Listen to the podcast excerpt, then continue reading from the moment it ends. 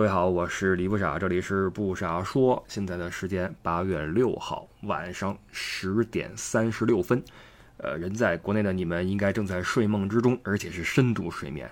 我这边外边刚刚下了一场大雨，觉得非常的舒服啊，空气很清新，呃，温度很凉爽，而且我这种伪文艺最爱下雨，一下雨诗性大发，啊，提笔之后什么也写不出来啊，毕竟是伪文艺啊。呃，在这个节骨眼儿呢。想把近几个礼拜一直想录的一个节目，一直想说的一些东西给他说出来，就是聊一档子综艺节目，叫做《乐队的夏天》。这个节目可能很多人都看了，尤其是像跟我这个年龄段差不多的一些朋友哈，很多人在聊这个综艺。呃，给我们一个感觉是这个综艺非常火，好像大家都在看，实际上并不是这样，因为出于幸存者偏差，我们有种感觉。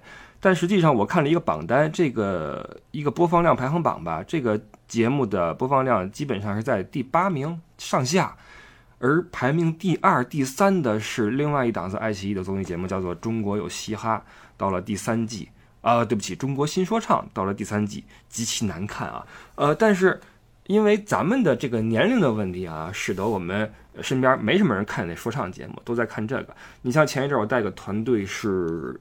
初中生和高中生，我就问他们：你们有没有看一个最近一个综艺？他们说是不是中国新说唱？我说不是，是乐队的夏天。他们说啊，什么的夏天？没有听说过啊，让我很惊讶，没有听说过。所以说，可能这个毕竟还是咱们这个年龄段的一个一个话题。实际上，这个话题我早想说了，在看这个节目看到了第三期、第四期的时候，我觉得有好多的话想针对这个节目来说，聊这些乐队，聊这些歌。聊一个，哎，不敢说时代啊，咱们哪敢说这东西呢？啊，就瞎聊。嗯，然后随着每一期的播放，想说的话越来越多，导致我就着急，因为很多想法你是稍纵即逝的，你只有看到那个画面之后，你才会呃想出相关的东西。而当有新的画面来，呃，取代那些过去的东西的时候，你就把它忘了，想不起来了。所以我就很着急。然后这个综艺节目现在还剩最后一集，就是一个大 party 什么的啊，包括最终的排名也会最后揭晓。我觉得在这个 party 之前，我们把这个节目录了吧。如果能录完的话啊，我觉得想说挺多的。因为最后的排名根本就不重要。我觉得这些乐队应该也并不是很在乎最后的排名啊，因为都前五已经出来了。而且最后应该就是一个 not 的结尾。因为任何一档的综艺，尤其是这种竞赛选秀类的、选拔类的，越往后越难看，这是一个铁律。不信你们总结一下，任何什么。中国什么好什么什么什么新什么什么什么有什么这就是什么什么一定是最后是最难看的，包括呃竞赛类的体育项目也是世界杯，最好看的世界杯是小组赛，出现之后就变得很保守、很很无趣、很功利，对吗？所以这个节目到最后一期我也并不是很抱太大的期待，但是之前已经给我们呈现了非常非常多的精彩和感动，所以我们今天就来聊这个乐队的夏天这档子综艺节目。嗯，但是遗憾的是，我并不懂音乐，一点都不懂，而且到了五音不全的地步，毫不通音律。而且我对中国的流行音乐，尤其是摇滚乐、呃朋克乐都没有怎么关注过，说实话。所以你让我来聊这个综艺节目的话，我只能是聊一些主观的感受，聊一些我对。这些乐队的感觉，对一些人的感觉，对舞台的感觉，以及对歌曲本身的感觉，聊聊过去的音乐发展史什么的。哎，呃，中国摇滚乐有什么巨星什么的，我不知道，一点都不知道啊。咱们就就来瞎聊吧。那首先，这个节目它是一个非常成功的综艺节目，我认为啊，为什么它能够忽然能让这么多？哎，大家注意噪音啊！今天我准备，今儿的门是开着的，外边过那个快轨有这个声音，以前我都消音，今天不消了哈。为什么我们这个年龄段很多三四十岁的人突然觉得，哎，这档综艺节目还值得一看，还能看，不像什么跑男什么的那些破玩意儿，还能看？为什么呢？因为它是一个很真诚的节目，这个真诚体现在它的主旨是没有去卖什么情怀，没有去把呃主题搞得非常的宏大，没有刻意的去寻找那些煽情的点都没有。呃，也可能是因为他们的受众的群体，或者说呃参赛的这些。选手的原因就是他本身就是一波很真实的人，所以这个节目也是本循着真实这个路线在做的。这个使得这个综艺节目，呃，和其他的很多节目都不一样。因为，呃，越到后来你会越会发现，这些乐队真正可爱的地方是他们很真实，非常非常真实。当你能够把他们身上的真实挖掘出来的时候，那这个节目就基本上会成功，因为现在虚假的玩意儿太多太多了，在这些真实的乐队，在这些真实的音乐人面前，现在这些娱乐圈里面那些渣子们全都是炮灰，全都是渣渣，全是渣渣，根本就不值一提。但是很遗憾，现实就是如此。呃，他们混的并不是很好啊，就我们我们看到这些乐队什么的，但是这并不妨碍我们从。内心深处去喜欢他们，然后尊重他们啊，所以这是一个很真诚的一个节目。然后这节目有几个主持人，呃，一个主持人或者说几个导师。我们知道这类节目会请一些人，嘉宾也好，导师也好，在下面去去聊。那么一般都是三个、四个，呃，基本上四个是标配，可能会更多。那这个节目的主持人毫无疑问是很受大家喜爱的马东先生。嗯，马东是很聪明的一个人，他的嗯不仅是智商了，他情商也很高。呃，因为你想象一下，在《奇葩说》里面，他能够跟得上这些选手们的思辨，然后能够在左边，呃，高松，右边蔡康永，在这两个脑子很快的人、嘴很好使的人的中间，他能够坐定，而且把这个局面 hold 住。他不是个一般人，绝对不是，不论是智商和情商都很高。情商尤其体现在当他在。呃，遇到一些尴尬的情况的时候，比如说突然一句话把他给怼了，或者疑似给怼了，他完全不会说为此感到难堪、脸红，而是一个表情轻松就可以将其化解。这个是我特别佩服的一点，就是他尽管。嗯，有了很高的地位啊，或者说这个综艺是他做起来的，他说了算，但是还是能够非常以一个玩儿的心态，以一个无所谓的心态去应对很多突发状况，这个是我觉得马东很厉害的一点。当然，呃，嘴皮子就不用说了啊，非常非常的呃灵这么一个人，所以这个有有他在中间坐着，你会觉得很舒服。包括他在植入广告的时候，呃，手法也很巧妙。当然，这个跟。这个新媒体也有关系，就是新媒体嘛，网络媒体嘛，它更加的接地气，或者更符合现代人的审美。你在看电视里面那些媒体的时候，他可能并不能意识到，或者说不敢接受用新的方式去植入广告。包括比如说我，我在节目里面曾经也接过一些广告，但如果说你们都会听的觉得很生硬，对吧？因为如果我不用这种生硬的方式去播出的话。呃，客户是不会答应的，他们会觉得你这不是开玩笑，这不搞笑的吗？太不严肃了，你知道吧？所以当马东能够以一个比较轻松的情况，呃，植入广告的时候，我们会发现这是一个新媒体的优势，就是它不会像传统电视媒体一样把广告做的那么的苦涩以及尴尬以及难看。比如说最简单的一个例子，我是歌手那个洪涛喝水，我觉得这个是简直是到最后是令人感到愤怒，就是。已经吃相难看到极点了。后来这个节目我看完第一、二季之后，后来再也不看了，就是因为他最后纯粹是拿歌手、拿观众在当傻子一样在耍。下面我要揭晓的是本次竞演的第四名，然后歌手们啊，第四名是谁？第四名是谁？然后就看红桃开始喝水啊。第四名的得主是。两个字的名字，我你说他这不是就你一次两次行？你觉得你这是俏皮，但是一次两次行多了的话，就会让人感到很厌恶，不是厌烦是厌恶，你知道吗？然后拿个水没了喝，再植入广告就很难看，吃相太难看了。这个是传统媒体的一个劣势，就是他他不敢搞那些太放松的、太接地气的东西。包括我觉得那些参赛选手们也很可怜，就是明明知道他在卖关子，但你必须要假装很投入啊，我们好紧张。因为你如果不做出夸张的表情的话，你没有镜头；如果你心如止水的话，你根本就没有镜头。嗯，经纪人也不答应，然后公唱片公司也不答应，怎么办呢？就很难看了。所以当马东用这种形式在植入广告的时候，我觉得这是很好的一种方式哈。你再怎么喝那个什么果果那什么，你就喝喝死你，对吧？能怎么着？你就喝。这是这个节目的首先不会让人感到厌烦的一个原因。包括同期的另外一个很受欢迎的节目《中国新说唱》。那个广告做的很难看，非常的难看，呃，因为这个这两个档节目的受众群体也不一样，一个是给中年人或者说中产在看的，而中国新新说唱它完全是给小孩看的，小孩能有什么消费能力呢？所以你会发现在中国新说唱的这个节目里面植入的，要么就是可乐，要么就是什么有钱花 APP。意思就是你没钱，我借你钱，我借你钱花，就明显是就是很难看啊，非常难看。所以这个节目就很轻松，很接地气。这个是马东的出现以及他主导下的这个节目的一个主线、一个基调啊，这个就很令人喜欢了。当然，他的这种接地气和新潮以及呃前卫，并不意味着他在传统的技术上就会有落后。呃，他也请了非常好的音响师，也有很好的灯光，有很好的舞美效果啊，这个是很好的一点。所以马东坐镇，这个是一个节目的保障啊，我还是很喜欢马东这个人的。但是在旁边几个嘉宾的身上，你会发现有一些尴尬，就是，呃，这个时候就所谓的见真章了，因为他不是一个纯粹搞笑的，或者说像《非诚勿扰》那样的聊天节目啊，它还是需要一些你的音乐素养或者。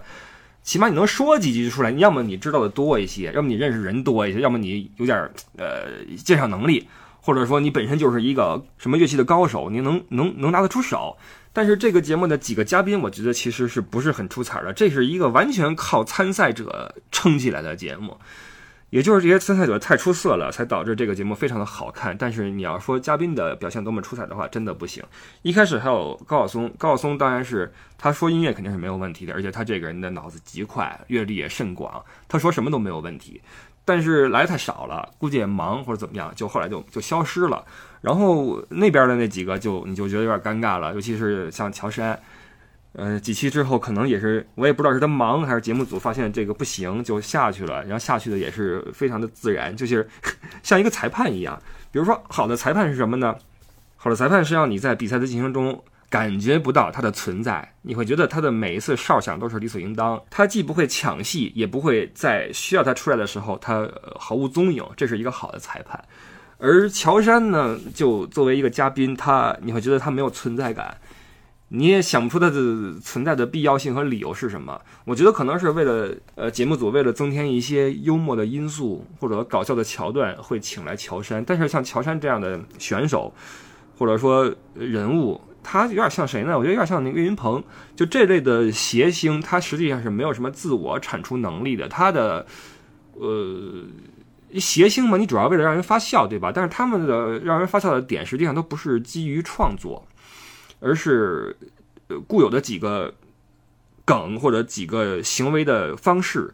你比如说像乔杉这样的人，他的他的笑点必须在什么地方呢？必须在他是整个舞台的集中那个焦点的时候，他会因为自己的一些窘态也好什么的使你发笑。但是当他在一个从属的地位去支持一个大的平台的时候，你会觉得他很无力，因为这个时候他没有搞笑的本领，他不能产出笑点。对不对？包括岳云鹏也是，岳云鹏他的让人发笑的点，无非就是卖萌嘛。但是你你会发现，除了萌之外，他们并没有什么其他的呃这种搞笑的能力。当然，这两个人是也是非常出色的谐星，我也很喜欢乔杉，看上去就很搞笑。但是在这个节目里面，他的这种搞笑的作用就会被降低，这是很遗憾的一点。但是他应该也是个超级乐迷啊，这个我觉得应该是这样的。包括他玩那什么缝纫机乐队那个片儿啊，或者说。在上面拨几根弦啊，弹弹琴什么的，他应该也会点。但是呢，这个节目它是如此的需要专业性，所以只有张亚东的存在才会让你觉得是非常的必要而且不可或缺的。但张亚东有一个问题是什么？就是他的形容词的掌握量太少了。我觉得张亚东的形容词词汇有点类似于我的德语水平，就是我，就是我如果用德语在说一个事儿好的时候，我也会说特别好，我觉得特别好。对，呃，其他的词儿可能我也知道的不是太多了。亚东的问题就是，他虽然很专业，而且不温不火，让人感到很喜欢，但是他的表达太过于的，嗯，尽管很真诚，但是缺少一些娱乐节目所需要的方式和方法，所以我觉得特别好。呃，这是亚东的一个问题，但是。呃，我还是很喜欢亚东啊，包括这个节目播了之后，大家会发现，哇，这哥们儿是谁啊？这个怎么说话这么的让人喜欢？他的举止让你觉得，哇，这个人虽然说年纪不小了，近五十，好像五十岁了吧，但看着一点都不像，不像那个年龄段的人，而且讲话的那个温文尔雅的状态，令很多人啊生出恻隐之心，或者说觉得啊好可爱，好喜欢，好想跟他认识一下。这是亚东的自己的一个。魔力，但实际上，在我很小的时候，我就听说过亚东。哎，我发现亚东有一个奇怪的点，就是当你越久听他讲话，你的说话方式也会和他变得越来越像。起码我是这样，我不知道为什么，我觉得特别好。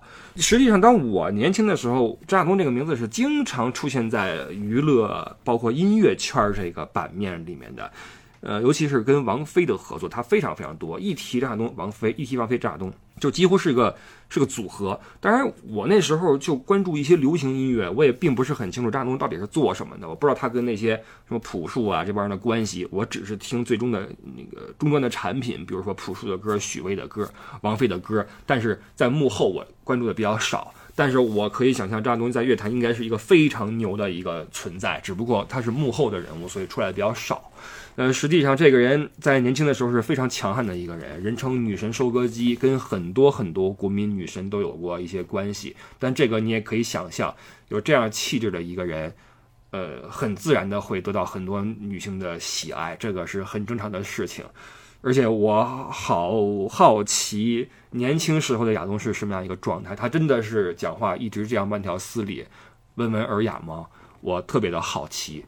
呃，总之，亚东在这个节目里面的出现是非常的令人感到必要。就乃至每一次在点评乐队的时候，他一讲话，我觉得这个应该是权威。呃，不论是马东说什么，或者包括清风说什么，我觉得都不重要。清风毫无存在感，你发现没有？一会儿我们说啊。所以亚东是非常必要的一个存在，而且好喜欢这个人，呃，只不过他的这个这个不是综艺咖啊，不是综艺咖。当然了，呃，我觉得可以理解，因为他其实也是一个专家，就好比火箭专家一样，呃，或者呃一个雕塑大师一样，他也是一个专家，一个大师，只不过是在音乐领域里面。那么我们也没有必要苛求他在词汇量上，在表达形式上，在。呃，嘴上面有多么的厉害，对吧？他只要有自己的专业能力和技巧，而且有一颗真诚的心，这就足够了。而且我觉得，真诚的人，内心清澈的人，永远不会看上去很油腻，永远不会看上去很衰老。他都五十岁了，朋友们，你能想象吗？当我在五十岁的时候，这种状态，我觉得是一件非常幸福的事情，因为看上去非常非常年轻，而且依旧有着很闪亮的灵魂，这是我很喜欢他的一点。那么，呃，说完了乔杉和亚东，另外一个重量级的嘉宾或者导师或者评论席上的一个评论员就是清风先生，呃，吴青峰对吧？呃，我初识他其实跟大家一样，也是听了那首小情歌，苏打绿的小情歌，这是一首简单小情歌，等等等等。呃，怎么说呢？嗯，我觉得他作为一个音乐人，在这个节目里面所提供的音乐的专业的东西实在太少了。这个和他的身份或者来的可能初衷，节目组的初衷不是很相符。他更多像一个局外人，当然他看的也很认真，他也是一个会带入自己情绪的人。但是你从他的坐姿、他的眼神会看出来，他其实是用一个局外人的身份去旁观这一场比赛也好，或者盛世也好，或者这样一个 party。当大家在互怼的时候，在做好的音乐的时候，他都是比较冷静的在旁观，包括。当你要求他来进行点评的时候，他其实说的很少很少，而且并没有怎么在专业性上面给出自己的见解，几乎没有，问的问题也并不是很切中要害，所以我觉得清风在这个节目里面的存在感太低太低了，他的存在感的落差之大，甚至比乔杉还要大，因为对于乔杉你并不期待很多，你知道他并不会带来很多，但是当吴青峰在这儿坐着的时候，你会希望他像亚东一样带来一些什么东西，但是一点都没有。一丁点都没有，我们看到的只是一个，呃，还比较亲切的，还比较彬彬有礼的这么一个歌手而已。所以，对于吴青峰，我觉得甚至我都没什么话好说。我觉得，我觉得，如果还有第二季的话，好像没有太大的必要请吴青峰再来做这个位子。然后，包括他们一起合唱了一首歌，是王菲的《闷》，对吧？但是那首歌唱的我非常的，我个人非常的不喜欢。我说一下，就是在这个我们这期节目里面会完全的按照我个人的好恶去聊，好吧？我喜欢哪个乐队，我讨厌哪个乐队，我都会实话实说。我也不怕你听了不高兴，你也不用因为我喜欢的跟你喜欢的是同一个人，你就觉得啊说真对。其实这都是大家自己的选择。呃，实际上在这些乐队里面，我有特别特别喜欢的乐队，有特别特别喜欢的人。也有非常讨厌的乐队和人，我都会说，好吧。然后现在我第一个想要说我不喜欢的就是，呃，他们合作的这首王菲的《闷》，因为呃吴青峰的声音我非常的不喜欢，而且他唱小情歌的时候，你会觉得这首歌很腻，虽然很温柔，但也很腻。这个腻还不是油腻的腻，是甜腻的腻，就是这东西太齁了。能想象这种感觉吗？太甜、太绵软、太过于的，就像蜂蜜，你冲一杯蜂蜜水是 OK 的，挤点柠檬是很 OK 的。但是当你把一勺子蜂蜜送到嘴里的时候，你会觉得腻得慌。所以他的声音去唱王菲的那首歌的话，我会觉得这歌太腻了，然后就不好听了。所以这个是我对吴青峰的感觉，但总的来说，我对他没有什么不好的感觉啊，就是他还是很有礼貌、很亲切，而且一看就很 nice 一个人，很干净啊，很温柔，就这样一个人啊。然后还有一个嘉宾是谁来着啊？欧阳娜娜，我不熟啊，一个小女孩吧，我并不是很熟悉。呃，高晓松后来也走了，还有谁啊？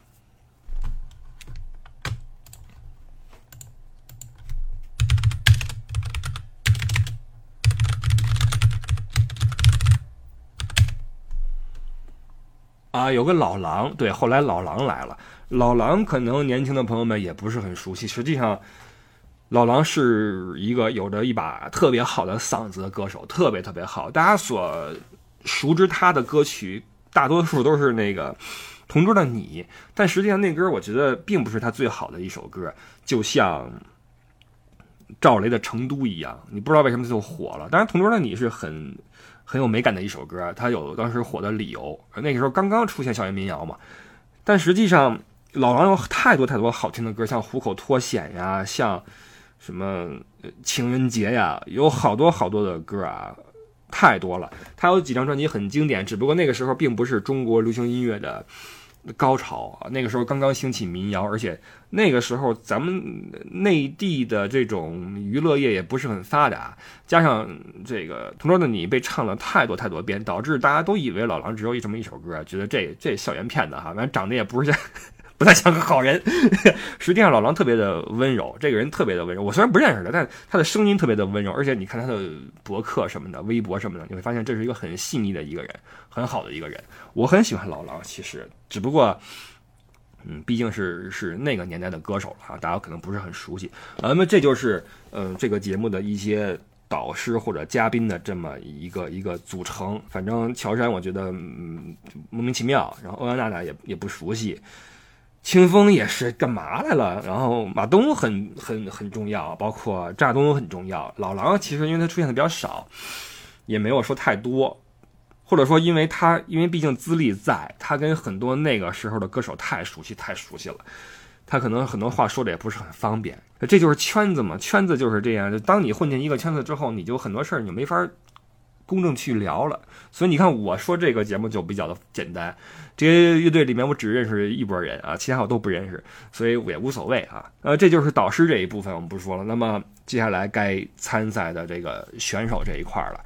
呃，三十一支乐队一开始第一期就出来，然后大家有一个相互投票的环节，出来了一堆。嗯，可能刚看这个综艺的时候，很多人会觉得并不认识很多乐队，因为乐队这个东西啊。怎么说呢？在中国，或者说在大陆，一直是很难生存的这么一个东西。因为，呃，我觉得咱们还是更多的关注一些比较表面的，呃，浮在这种上面的这种表层的这些娱乐产业，这种流行的东西。你比如说造个偶像明星啊，弄点流量什么这种东西出来，这些东西反而比较容易被关注。而乐队这种。嗯，实际上需要更多的付出的这么一种艺术形式团体，反而并不怎么被大众所认可。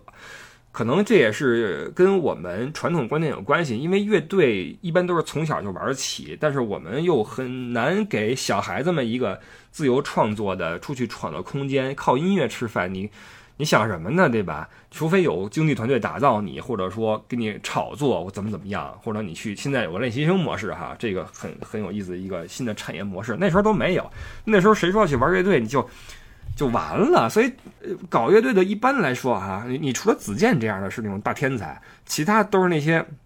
你像大张伟什么的，都是那职高出来的，去搞个乐队，但是能搞好啊，能搞好。乐队为什么不容易呢？因为他们所有东西都是自己来啊。你作为一个偶像明星，有经纪团队可以打造你，你只要脸皮厚，基本上这事儿就好办了。因为，因为你什么都是假的嘛，你可以刷量，你可以买粉丝，你可以怎么怎么样。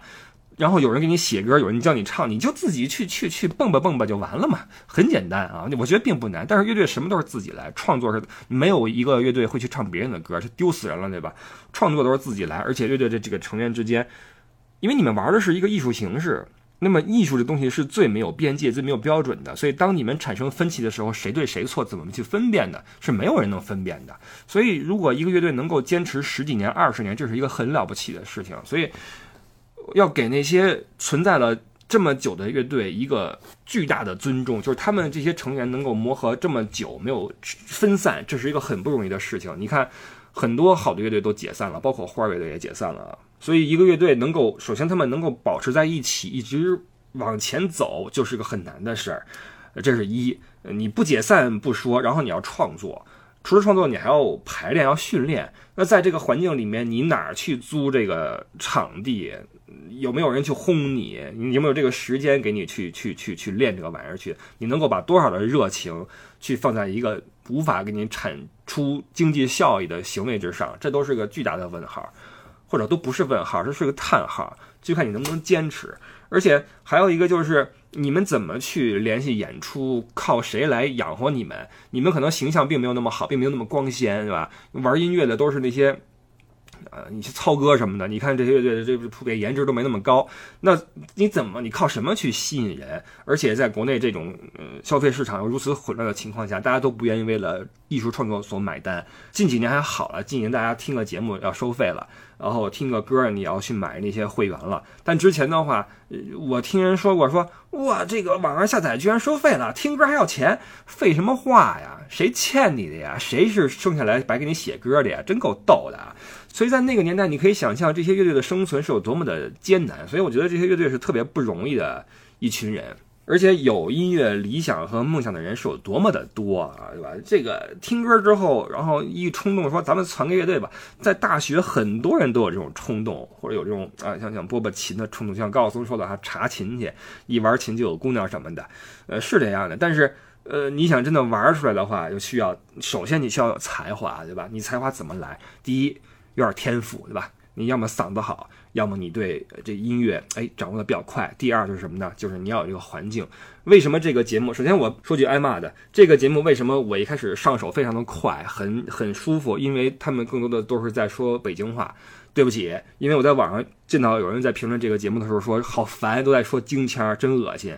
可能有些人觉得北京话不好听，或者很油了吧唧的不喜欢。但是很遗憾，这个节目的很多乐队都是一口京片子，因为。你去搞音乐也好，搞什么文化也好，你比如说全国哪个城市的话剧演出是最多的，哪个城市的文艺演出是最多的？我觉得可能就是北京，它是有一个文化沉淀的一个城市。当然有文化沉淀城市很多，像南京也好，呃西安也好，但是北京它可能沾了一些首都的光，而且它外来的一些东西传入的比较快一些，而且北京它的怎么说呢？呃，这一代人更有条件去接触一些。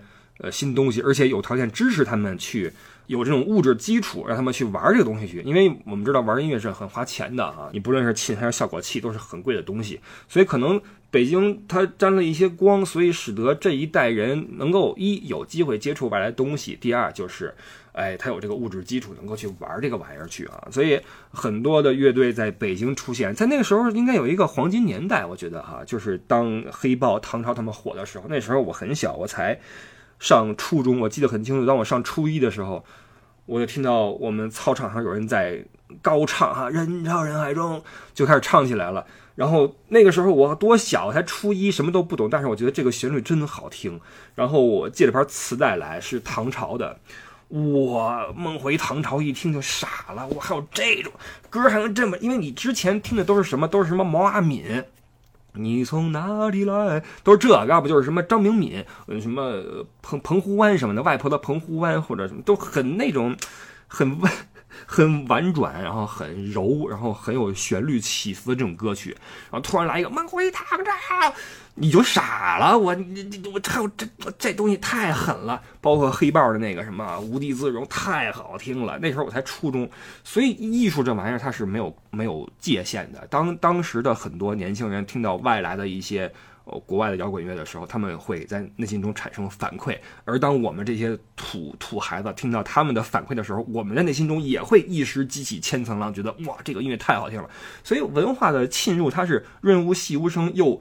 于无声处听惊雷的这么一种形式，就是它早晚会进入到你的内心。一旦你有这个条件，它就像一个种子一样，一旦机会成熟，它就会萌生起枝桠。哇，这说的太文艺了啊，就是这个意思啊。所以那个时候有这么一个黄金年代，包括后来在香港红磡湾体育场的那次演出啊，魔岩三杰都去了嘛。那次演出的袋子我有听过，实际上他们在那次的演出的状态，我觉得实际上也是紧张的，就像 就。像李鹏跟我说一样，李鹏说那个他们第一次就反光镜嘛，第一次就演出的时候，用手插那音箱那个那个电源，手是抖，再后来直抖，第一次都会紧张。包括那次他们那几个大咖去香港演出也会很紧张。虽然说反响轰空前啊，巨大的轰动，但是他们实际上也很紧张，说话的时候都会有点结巴或怎么样啊。但是呃，你听那个袋子会觉得哇，一股新的力量，一股新的风气啊，在在在一下就飘起来了。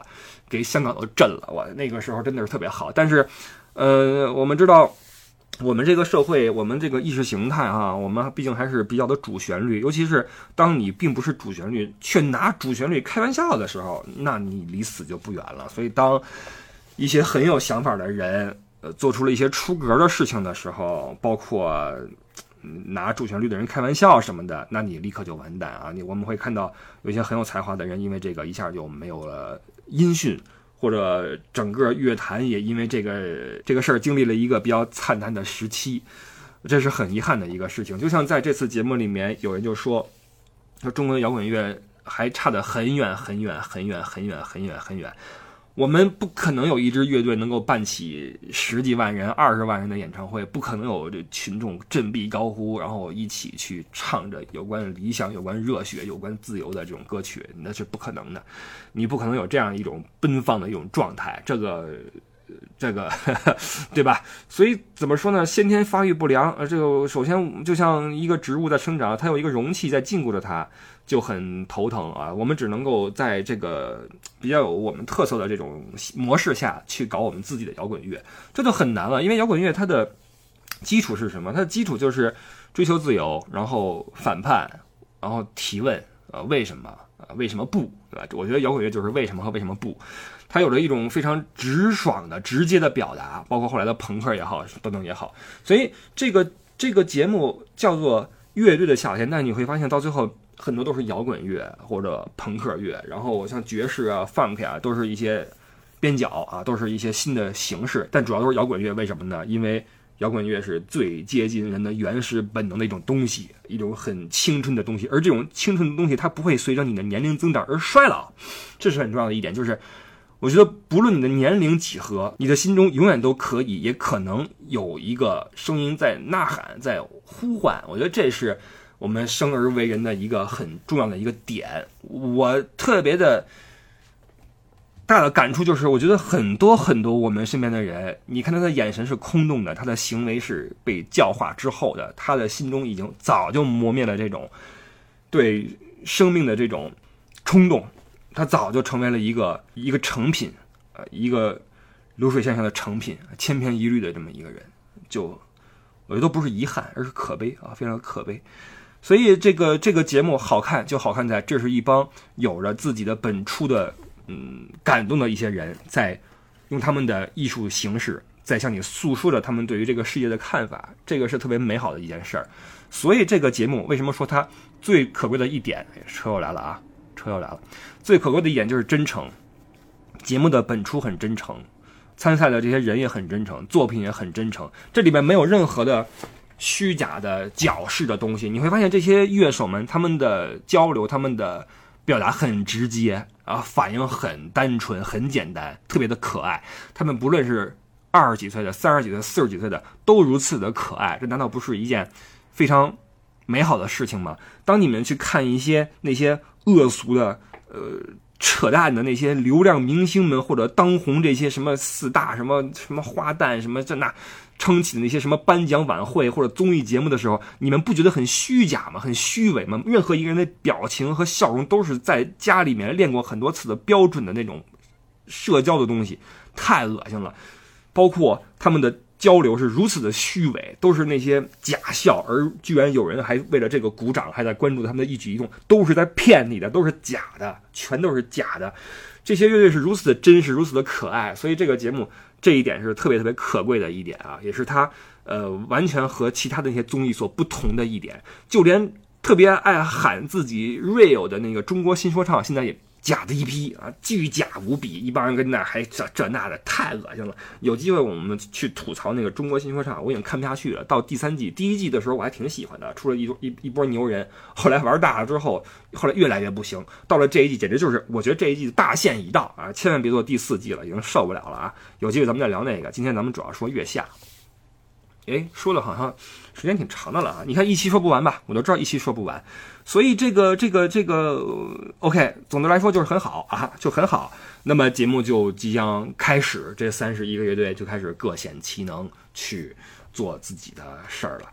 呃，狡猾的我呢，这个时候要做一个 间隔，就是我们这一期先到这块儿，下一期我们接着来聊乐队的夏天。然后最后我做广告，就是新浪微博李不傻。公众号不傻说，然后在十月份我们还有一次乐游。所谓乐游，就是由我来带领各位在欧洲各处去玩耍。在十月份囊括了慕尼黑啤酒节这次盛会的这次乐游，现在依旧在招募之中。有兴趣的话，可以关注我们的公众号不傻说，或者进入听友群去打听。听友群的入群方式是乐游 ID 啊，就是 L E Y O U E D D I E，L E Y O U E D D I E 啊，乐游 ID。OK，这是我们今天的内容。然后，真正有意思的点评乐队啊，或者说瞎说乐队，我们下一期继续聊。拜拜。